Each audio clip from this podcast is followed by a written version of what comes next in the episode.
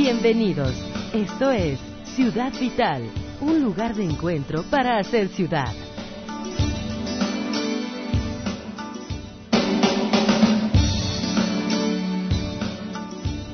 Bienvenidos a Ciudad Vital, mi nombre es Alejandro Barraza. Estamos muy contentos de empezar hacer con ustedes ciudad. Muchas gracias a César Casillas que está en los controles y a Monserrat en los teléfonos. En un momentito más llega con nosotros Violeta Reynoso, urbanista.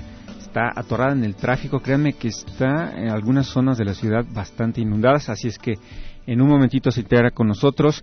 Hoy tenemos un tema que a nosotros nos parece interesante, que se trata del crecimiento de las ciudades. ¿Por qué las ciudades crecen como crecen? ¿Por qué unas crecen más, otras crecen menos? ¿Por qué Guadalajara está como está? Y para esto nos acompaña el doctor Humberto Gutiérrez Pulido, que es el director del Instituto de Información Territorial del Estado de Jalisco. Y bueno, pues vamos a ver, doctor, todas estas cosas que tienen que ver un poco con los números, tiene que ver también con fenómenos, fenómenos sociales, con los fenómenos urbanísticos. Y bueno, pues bienvenido a Ciudad Vital, ya participas con nosotros desde hace tiempo con las cápsulas de ahí territorial. Bienvenido. Muchas gracias, buenas tardes. Me gusta estar con ustedes esta tarde.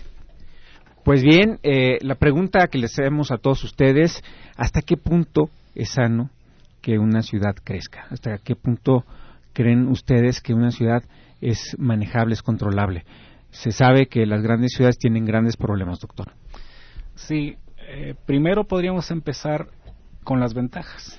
Es decir, cuando tú tienes una concentración humana, tienes una ventaja que se llama la economía de aglomeración, de tener en el mismo lugar eh, inversiones, eh, inversiones juntas con recursos humanos, de tal forma que se da ventajas competitivas. O sea, una ciudad grande tiene más recursos humanos a la mano, más especialistas, más escuelas, más empleo, más empleo, etcétera, etcétera. Y eso tiene muchas ventajas desde el punto de vista económico. Y un fenómeno en todo el mundo es que la población se ha ido a las ciudades en razón de estas ventajas, porque son los grandes generadores de de empleo y de servicios y de ofertas. Cultura. Exacto. Entonces, esa es la razón por la que en todo el mundo la población se ha ido concentrando en las ciudades. El problema es cuando esto se hace sin, sin planeación o en detrimento de otras regiones del Estado o de los países. Esa es parte de la problemática que habrá que ir profundizando conforme avancemos en el programa. Bien, oye, y nos traes, bueno, a propósito también del tema, un regalo, dos regalos al auditorio. A ver, cuéntanos. Sí, el primero es uh, un ejemplar del libro Panorama Sociodemográfico de los Municipios de Jalisco que contiene una, una pequeña síntesis de las principales cifras de los 125 municipios oh, del estado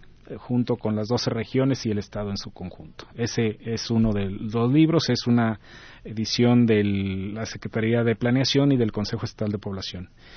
Ese es uno de los regalos. El otro es un mapa del estado de Jalisco en, en una presentación de uno un metro veinte por un metro veinte con en 3D, o sea que, se ve el territorio muy, muy bonito. Padre está, está, muy padre el mapa, ¿eh? Sí, entonces lo pueden enmarcar, enmarcar, eh, claro. Viene muy bien cuidado, así es, y protegido de la lluvia, doctor. Así es, así es. Entonces eso es para que los que se animan a hablarnos, ¿no? Muy bien, pues comuníquense aquí a la cabina 3880-2181 y 3813-1355. Tenemos estos dos regalos, anótense para libro o anótense para el mapa. Y bueno, la pregunta que les estamos haciendo también vía redes sociales, pueden agregarnos en Ciudad Vital, en Facebook, o también pueden comunicarse con nosotros en Twitter, en arroba Ciudad Vital 1310. Aquí estamos para recibir todos sus comentarios. Y bueno, en este sentido, mi querido doctor, eh, sí quiero que nos platiques eh, lo que es el Instituto de Información Territorial y cómo, eh, bueno, abordan todos estos problemas que tienen que ver con los crecimientos, con los decrecimientos también, y cuál es la estrategia que usa el Instituto. Sí, el Instituto de Información Territorial, pues su labor es eh, coordinar el, el sistema de información territorial del Estado y tratamos de tener la información del territorio y eso es la información de las ciudades, la información del suelo, la información del medio ambiente, de las montañas, de los ríos, de las carreteras, de la infraestructura. Y, por ejemplo, hablando de ciudades, obviamente algo que caracteriza al Estado es su gran zona metropolitana de Guadalajara, es decir, es la segunda concentración humana más importante del, país, eh, que actualmente tiene al, al 30 de junio Guadalajara tiene 4.7 millones de habitantes, a la zona metropolitana. 4.7 millones. Así es, prácticamente 4.7 millones, de 4 millones 700 mil habitantes.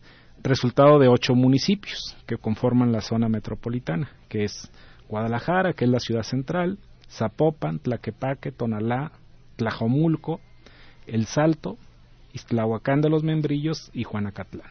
Esos son los ocho municipios que los ocho en su conjunto forman la zona metropolitana de, Guadalajara. Y bueno, es una enorme ciudad que ha venido creciendo a tasas muy altas, es decir, y eso significa también eh, cierto desorden, cierta, cierta anarquía en ese crecimiento. Por ejemplo, si uno piensa cómo era la ciudad hace 60 años, era apenas una ciudad de 490 mil habitantes, es decir, poquito más grande que Vallarta, para ponerlo en contexto, hace 60 años, en 1950. Y a partir de esa fecha se, viene un crecimiento eh, literalmente explosivo, donde eh, cada 10 años prácticamente vino duplicando su, su población, de tal forma que ahorita eh, se ha multiplicado por cinco, por seis veces esa, esa más de seis veces, eh, casi, casi diez, por diez veces casi, eh, esa, esa población en 60 años. Oye, pero bueno, estos últimos años han sido de muchísimo crecimiento. No sé si desmedido.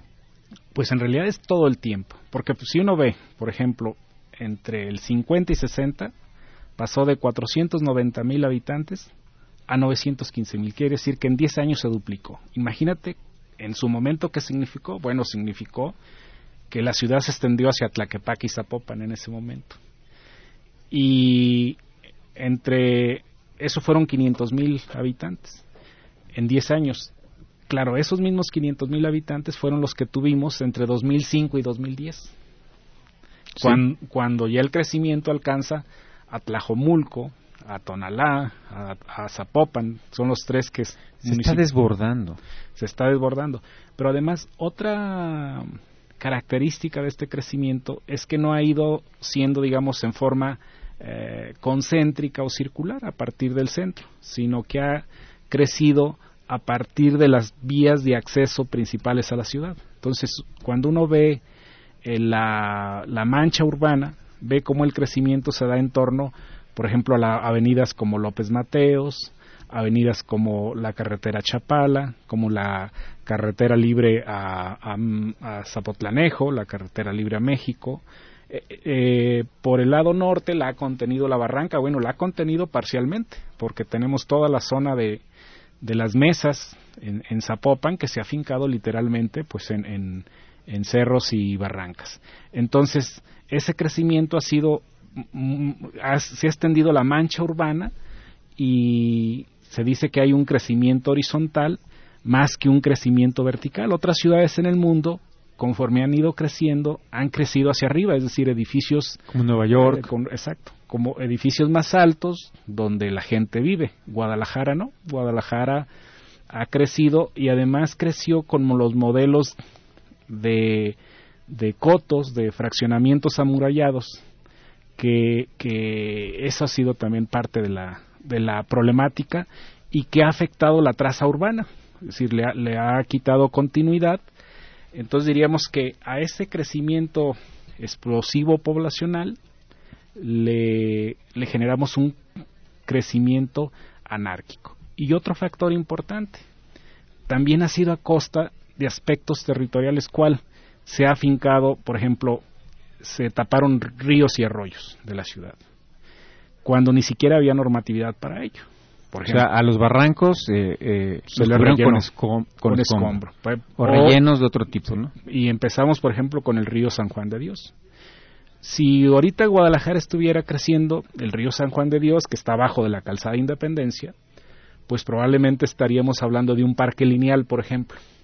O sea, un parque lineal, eh, verde, por donde, con autopista, con avenidas a los lados de la, del, río, pero no fue así.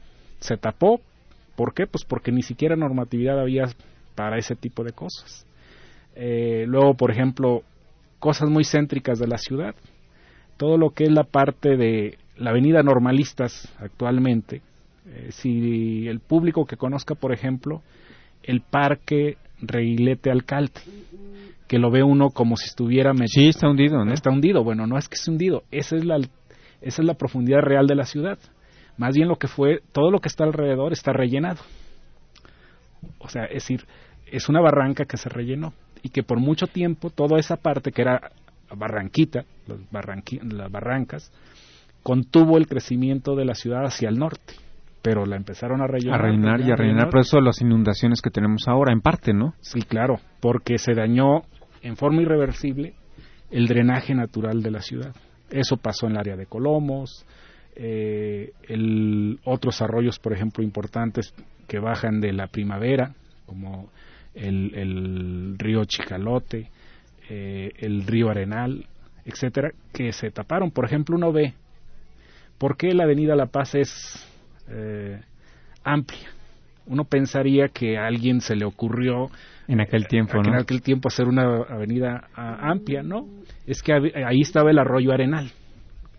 Y, entonces por muchos años corrió ahí hasta que hasta que se rellenó, es decir, hasta que se le puso concreto arriba y por eso está amplia. Pero antes ahí estaba un arroyo y que funcionaba pues por mucho tiempo. Y eso es decir, luego mm. arriba de cerros, etcétera. Es decir, así ha crecido la ciudad. Y si seguimos haciendo esto, bueno, vamos a tener los mismos resultados, mi querido doctor. vamos a una pausa comercial. Les recuerdo, está con nosotros el doctor Humberto Gutiérrez Pulido, director general del Instituto de Información Territorial y nos trae de regalo un libro que parece bastante interesante, vienen algunas cifras, algunos datos importantes de población y también un mapa, un mapa que pueden enmarcar, es un mapa de 1.20 por 1.20 de 3D en el Instituto de Información Territorial. Comuníquense con nosotros aquí a la cabina.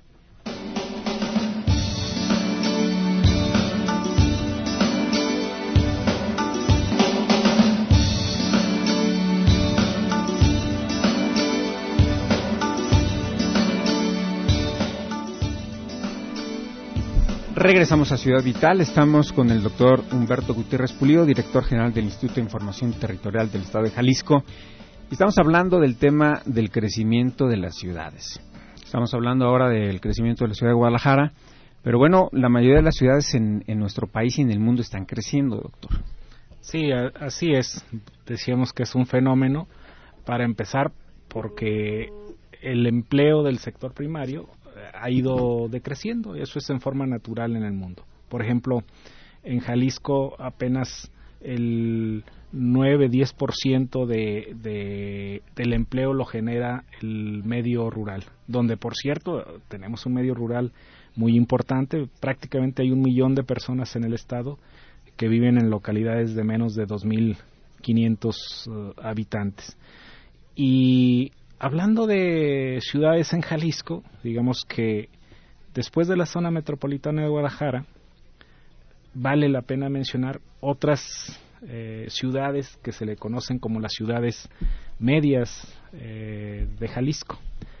Y esas ciudades, que son ciudades que tienen más de 50 mil habitantes, que diríamos sería la primera opción para, para eh, desconcentrar un poco la actividad social y, y hacer un sistema de ciudades, ¿verdad, doctor? Bien, en estos momentos vamos, vamos a periodismo urbano. Ciudad Vital presenta Periodismo Urbano. Entrevistas, reportajes, investigación y opinión para hacer ciudad. Muy bien, eh, está con nosotros en la línea telefónica el arquitecto Francisco Pérez Arellano. Arquitecto, te saludamos en Ciudad Vital. Alejandro, muy buenas tardes.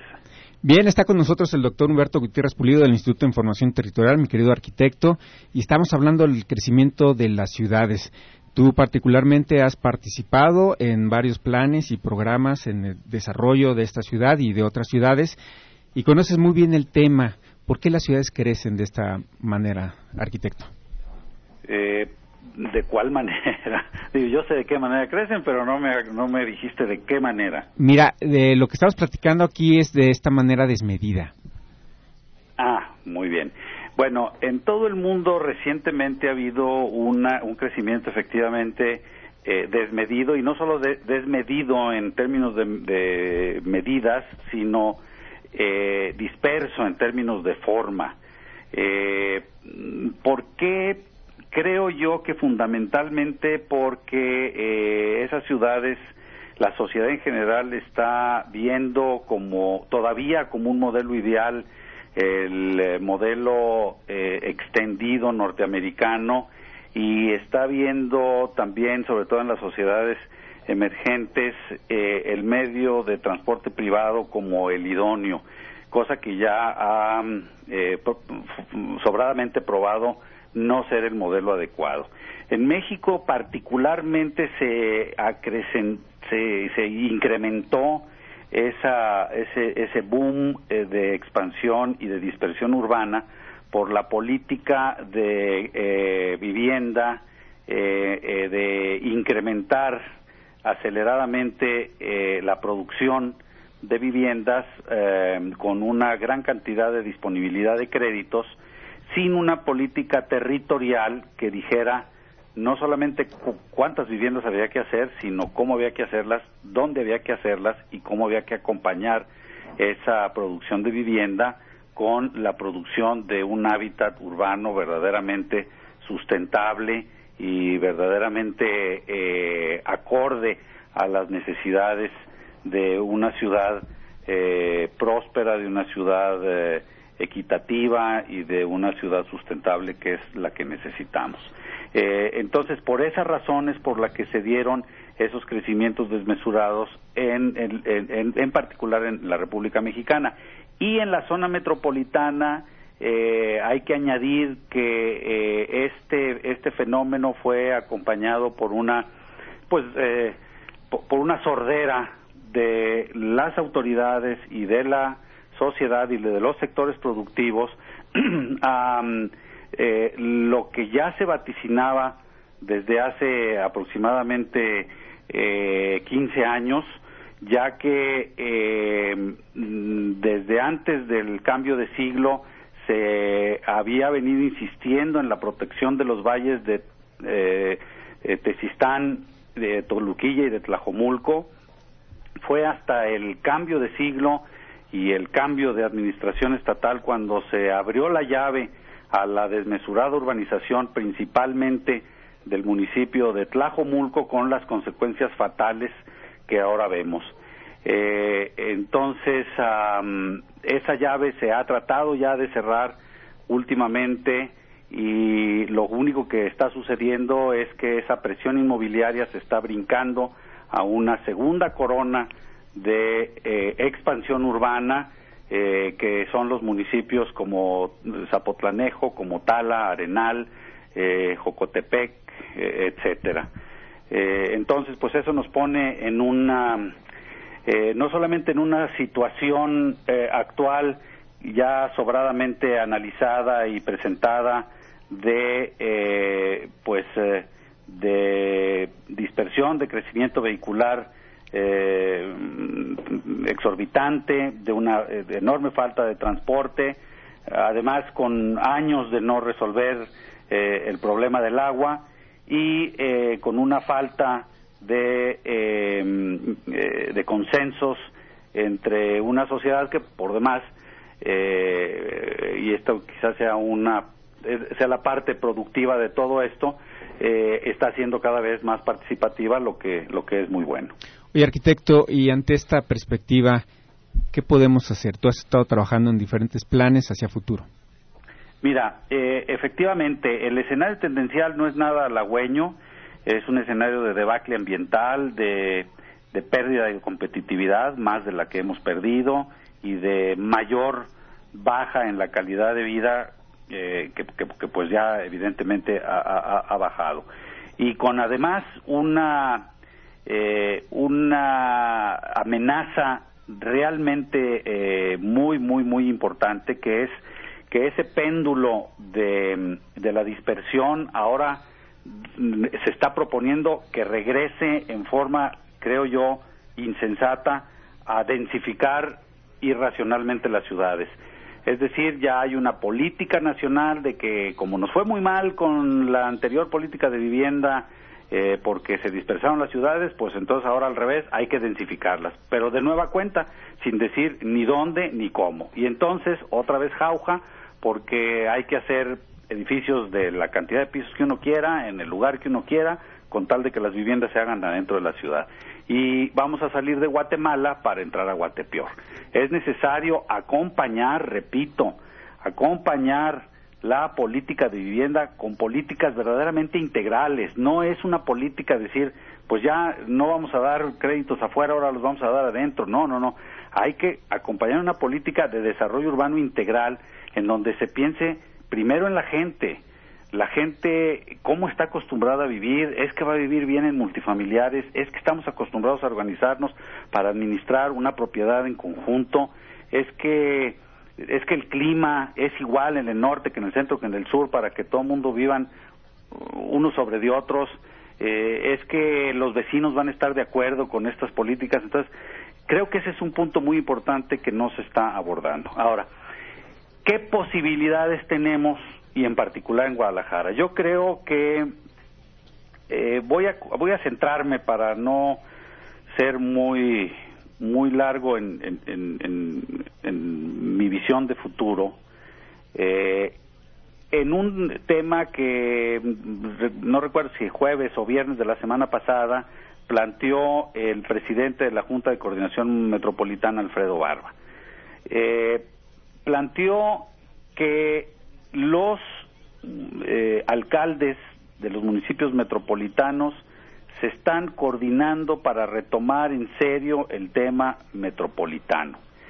Y esto me parece a mí que es el punto número uno, porque si la autoridad no actúa de forma coordinada para atender el ordenamiento y la gestión de la zona metropolitana, esto no tiene para dónde funcionar.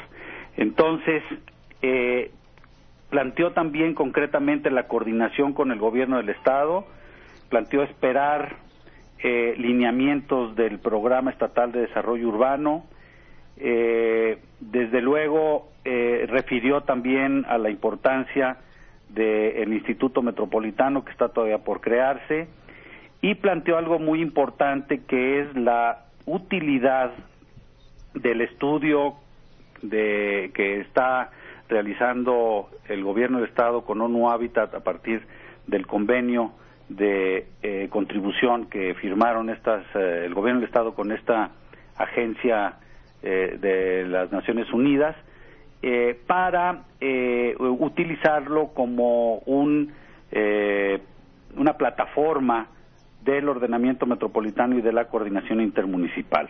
Esto me parece a mí que puede ser eh, la punta de lanza de una nueva época para remediar, no solamente para remediar todos los males que actualmente tenemos, sino para aprovechar el enorme potencial que tiene esta, esta zona metropolitana. A mi gusto, falta solamente un elemento que no recuerdo que se haya planteado, pero que no dudo que tendrá que formar parte de, de este conjunto de, de actores, que es la participación ciudadana.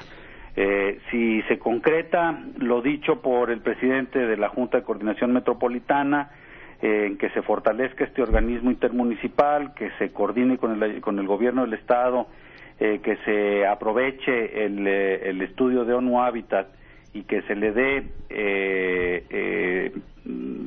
participación a la ciudadanía, tendremos sin duda pronto, podríamos tener sin duda pronto, un modelo de desarrollo metropolitano que nos ayudara, repito, no solo a eh, resolver los problemas que ahora tiene la ciudad, sino para darle un rumbo un rumbo próspero, un rumbo sustentable, un rumbo equitativo. Muchas gracias, arquitecto Francisco Pérez Arellano. Gracias por hacer ciudad con nosotros. Tú tienes una firma importante de consultoría en planificación urbana y bueno, pues estaremos en contacto para seguir haciendo ciudad. Muchas gracias. A tus órdenes, Alejandro.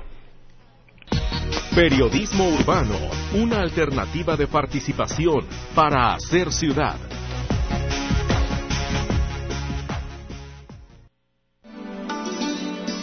Estás escuchando Ciudad Vital, porque la ciudad la hacemos todos. Comunícate a cabina al 3813-1355 y 3880-2181.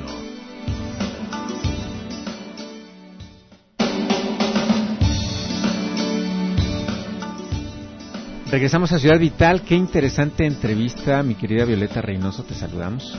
Hola, ¿qué tal? Buenas tardes a todos. Estuviste escuchando la entrevista con el arquitecto Francisco Pérez Arellano. Sí, venía escuchándolos en el camino. Muy bien, doctor Humberto Gutiérrez Pulido. Varias cosas interesantes de esta charla con Francisco Pérez Arellano. Sí, efectivamente. Por ejemplo, una de las cosas que yo agregaría a lo que ha comentado el arquitecto Arellano es que en este tema de, regular el, el crecimiento, a quien le toca esa tarea constitucionalmente es al municipio. Entonces, y es el rival más débil, sobre todo en una ciudad en la que el, el crecimiento desbordado va alcanzando al municipio cuyas instituciones están más débiles. En el pasado fue, en su momento, Tlaquepaque y Zapopan, que de repente, así como ahora le ocurre a Tlajomulco, eh, les empezaron a llegar cientos de, casas o decenas de nuevos fraccionamientos. Eh, digamos, en los últimos 15, 20 años fue Tlajomulco, le sigue ocurriendo a Tonalá, le sigue ocurriendo espacios de, Zapopan y ahorita le está ocurriendo a Islahuacán de los Membrillos. Entonces imagínense Islahuacán de los Membrillos que en un decenio ha duplicado su población, que llegan fraccionamientos que no tienen instituciones, o sea, no tienen sus áreas de planeación, etcétera, son realmente eh, instituciones débiles y entonces lo rebasa. Y, y, pues es, esa situación de instituciones débiles propician aspectos de corrupción, de anarquía, etcétera, etcétera. Entonces es parte de la problemática, es de orden legal, porque el, esa, el regular el uso del suelo es facultad del municipio. Y a propósito de usos de suelo, ¿qué te parece si vamos a escuchar una de las cápsulas del Instituto de Información Territorial? Adelante.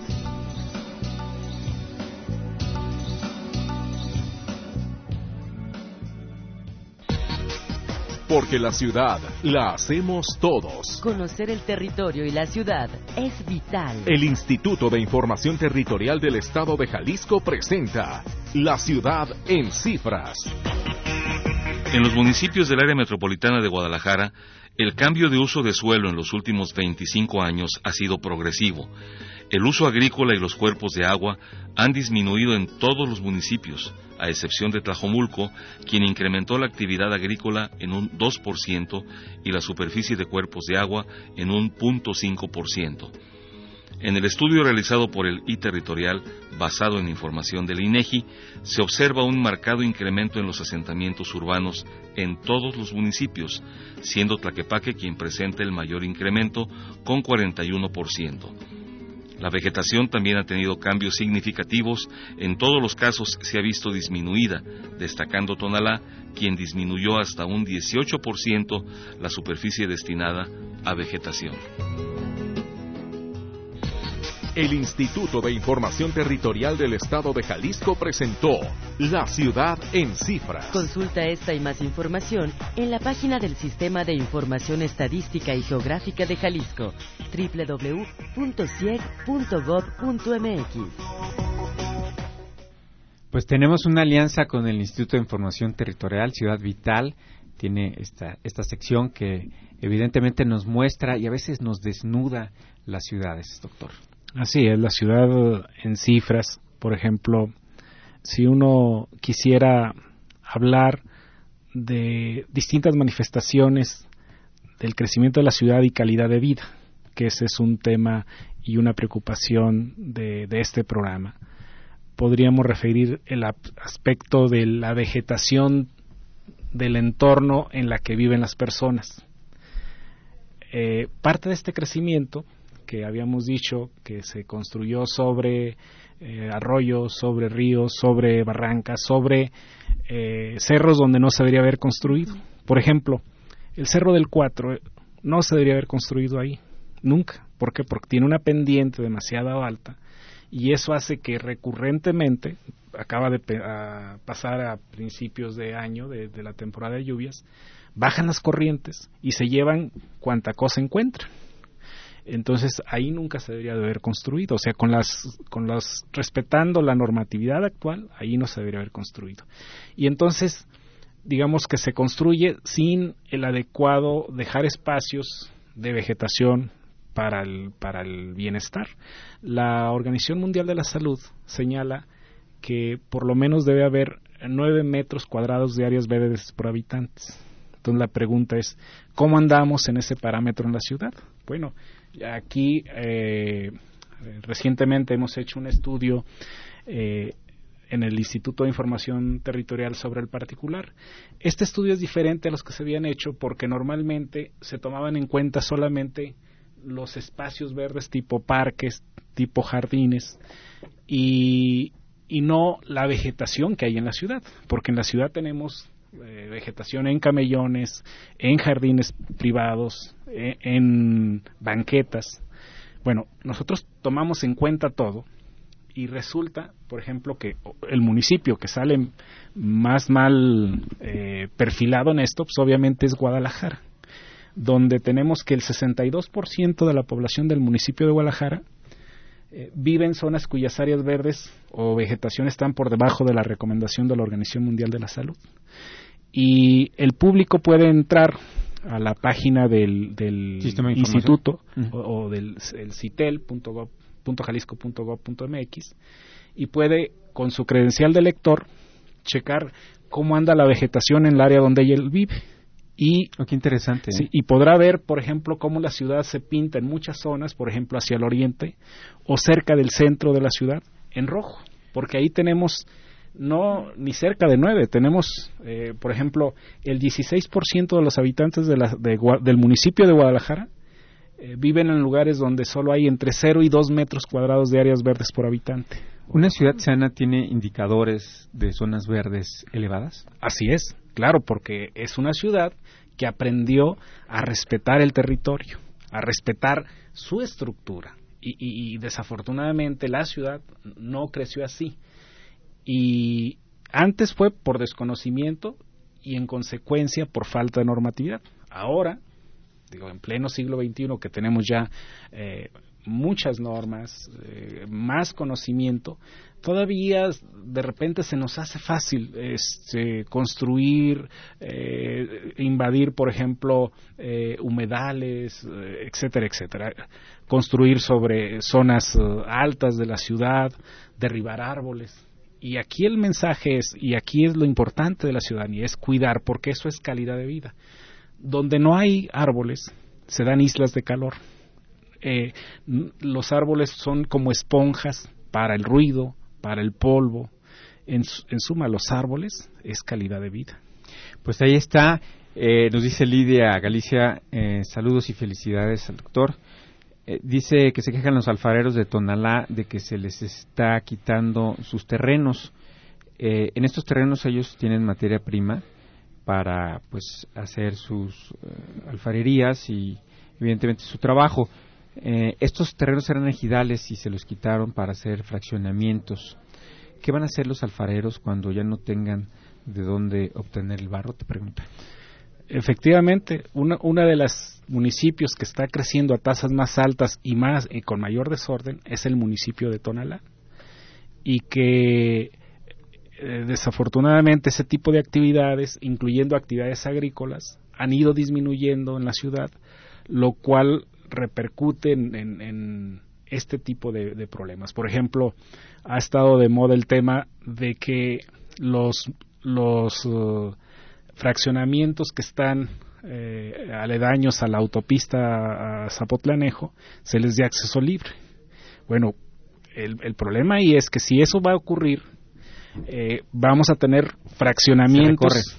Exacto, se recorre la ciudad hacia allá y entonces vamos a tenerlo sobre las barrancas, sobre los cuerpos de agua, etcétera, etcétera. O si se hace el puente que alguna vez han comentado, el puente de la barranca hacia Isla, Islahuacán del Río, ¿no? Sí, sí, o, sí, efectivamente, hacia el lado también de, de Zapotlanejo, que era un proyecto por ahí, pero son cosas que hay que cuidar porque eh, a lo mejor resuelves el problema para unos, pero a la ciudad en su conjunto le, le, le afectas. Sí, claro, lo ideal es primero eh, poder manejar bien la ciudad que se tiene antes de extenderla más, ¿no? O sea, lo que se tiene, cómo se, se optimiza, porque al, al, principio que hablaban de los beneficios de tener ciudades grandes, yo creo que esos beneficios este, no van a la par con, con la calidad de vida que se ofrece a los habitantes. Pues se tiene que planear eso, calidad de vida, crecimiento. Y mira, nos dice justamente Ricardo Alcocer en Facebook, mientras eh, se ha ordenado el crecimiento, eh, es sano. En tanto se ha desordenado, el crecimiento es un cáncer. Por lo tanto, pues busquemos el equilibrio y busquemos ese orden. Así es, y, y uno lo ve, por ejemplo, en la forma desordenada como creció Tlajomulco, que ahorita es, es una ciudad de más de 500 mil ya habitantes, 503 mil, 505 mil habitantes tiene Tlajomulco, cuando hace 30 años era, era un municipio de 30 mil habitantes, imagínense lo que le ha ocurrido. ¿Y qué se hicieron? Fraccionamientos lejanos, que la gente iba el fin de semana a ver su casa y decía, no, pues sí me suena como para vivir aquí. ¿Qué ha pasado a la vuelta del tiempo? Que la gente cuando se da cuenta que, que que hay un cuello de botella día uh -huh. con día en la avenida López Mateos, que no tiene los servicios, que no hay trabajo cerca, pues luego nos da el problema de casas abandonadas. Por uh -huh. ejemplo, en, en, Tlajomulco tenemos uno de cada tres viviendas están deshabitadas. Deshabitadas. Deshabitadas, no, no presente abandonadas. Uh -huh. Y mira, justamente nos habla um, Marta González. ¿Por qué se inunda Plaza del Sol y por qué las autoridades no hacen nada? Eh, simple y sencillamente porque por Plaza del Sol eh, cruzaba un arroyo, ¿sí?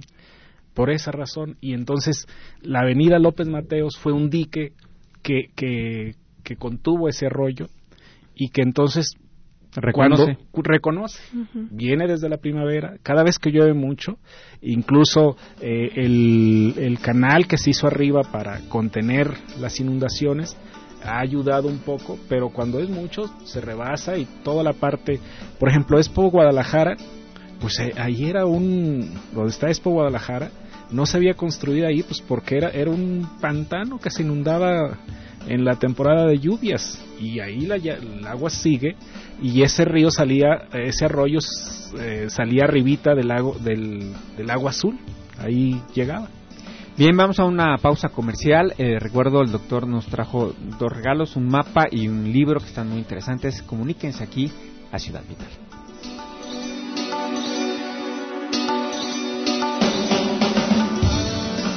Estás escuchando Ciudad Vital, porque la ciudad la hacemos todos. Comunícate a cabina al 3813 1355 y 3880 2181.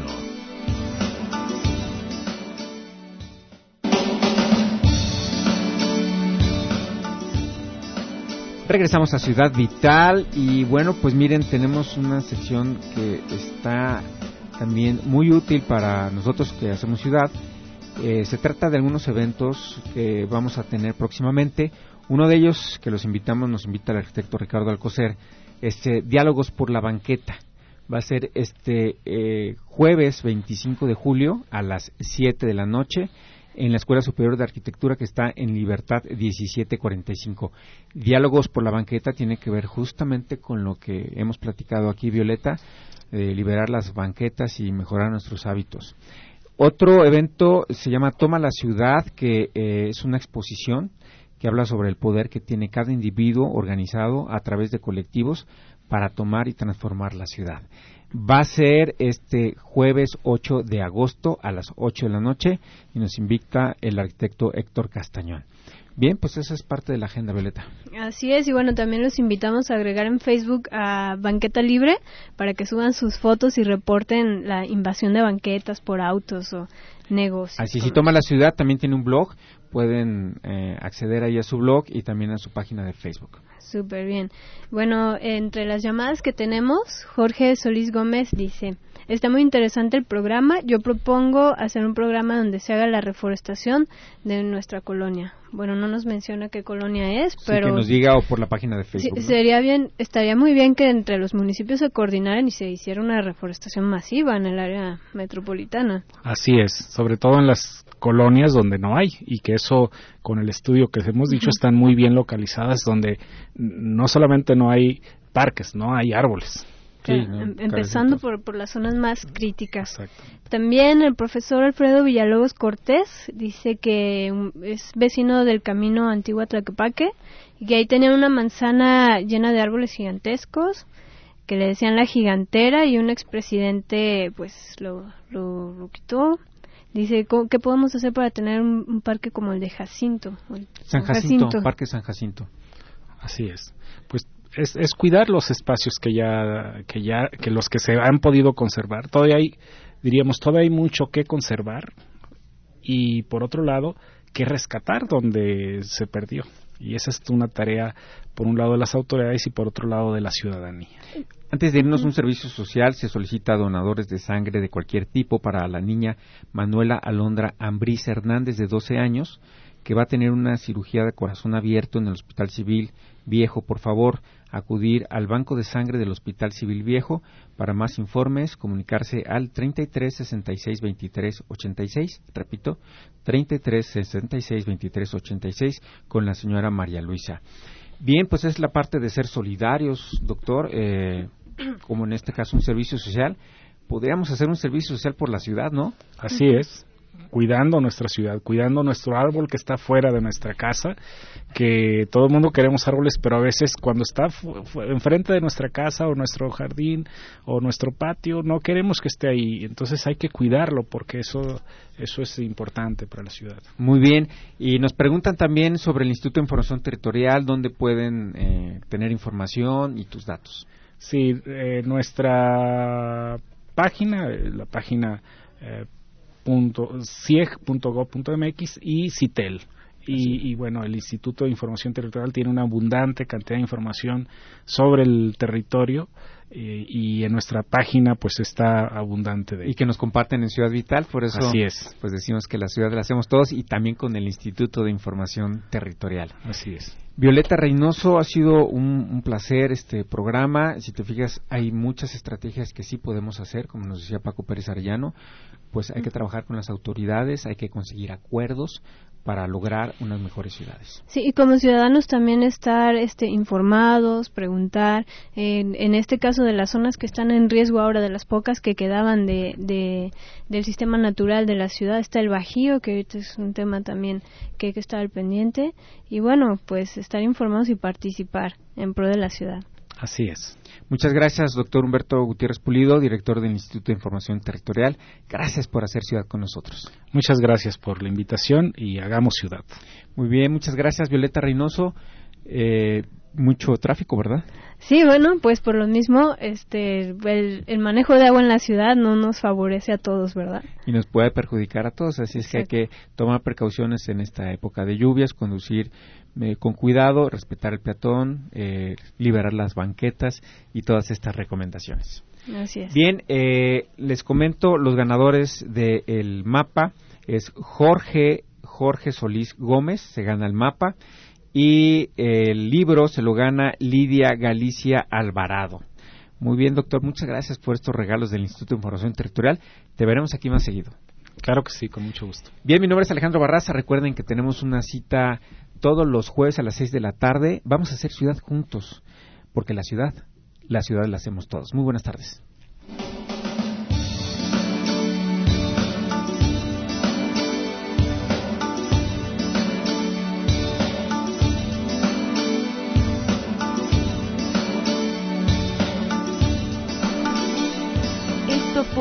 Ciudad Vital, una manera saludable de hacer ciudad. Escúchanos el próximo jueves a la misma hora, aquí en Radio Vital.